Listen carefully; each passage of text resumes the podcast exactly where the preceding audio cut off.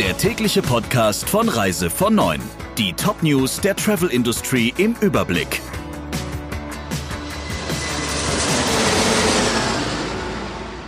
Mit Friederike Breyer. Schönen guten Morgen.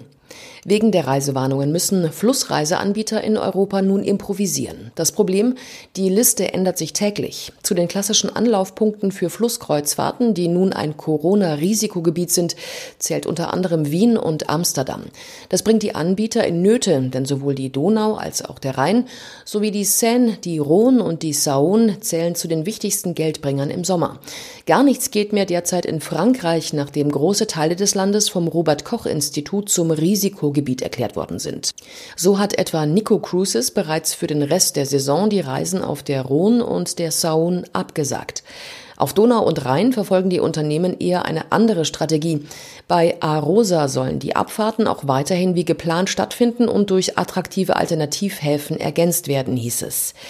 In den meisten Fällen werden zudem Landgänge durch Panoramatouren an Bord der Schiffe oder durch Bustouren ohne Ausstiegsmöglichkeit ersetzt. Kunden setzen auf den Service von Reisebüros. Zu diesem Ergebnis kommt die IUBH Internationale Hochschule in einer Umfrage, die der ADAC Hessen-Thüringen in Auftrag gegeben hatte.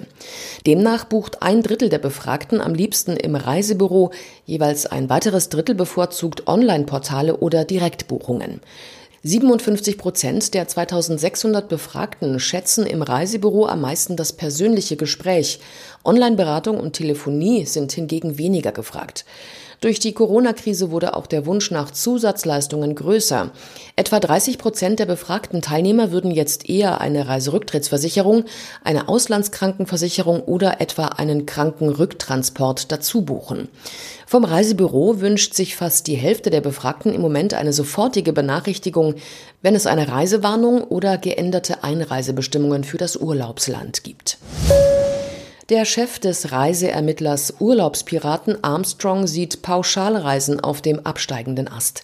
Im Gespräch mit dem Start-up-Portal Gründerszene erklärte der CEO, die klassische Mainstream-Reise werde nicht mehr zurückkommen. Die Leute wollten lieber in Deutschland und angrenzenden Ländern besondere Orte finden, als mit einer halben Million Touristen über den Markusplatz in Venedig zu laufen. Armstrong zeigte sich überzeugt davon, dass das Social Distancing bis zu einem gewissen Grad in den Köpfen hängen bleiben werde. Pauschalreisen hätten schon vor der Krise einen Rückgang erlebt. Urlaubspiraten vermittelt derzeit vor allem Unterkünfte wie Ferienhäuser und Airbnbs. In diesen Segmenten habe sich die Zahl der Buchungen verdreifacht, hieß es. Ab dem 1. Oktober will Südafrika seine Grenzen und den Luftraum für internationale Flüge öffnen. Touristen müssen einen negativen Corona-Test nachweisen, der vor Abflug nicht älter als 72 Stunden sein darf. Ansonsten droht Quarantäne auf eigene Kosten. Die nächtlichen Ausgangssperren gelten nur noch von Mitternacht bis 4 Uhr. Südafrikas Präsident Ramaphosa erklärte, die Einreisemöglichkeit werde sich auf eine Reihe von Ländern mit niedrigen Infektionszahlen beschränken. Welche das sind und ob Deutschland darunter ist, ist noch unklar. Gerald Kassner ist der Travel Industry Manager 2020. Der Schau ins Land Reisenchef ist vom Travel Industry Club ausgezeichnet worden. Nach langer Zeit fand mit rund 100 Gästen wieder ein größeres Branchenevent live statt. Highlight war die Vergabe der Awards.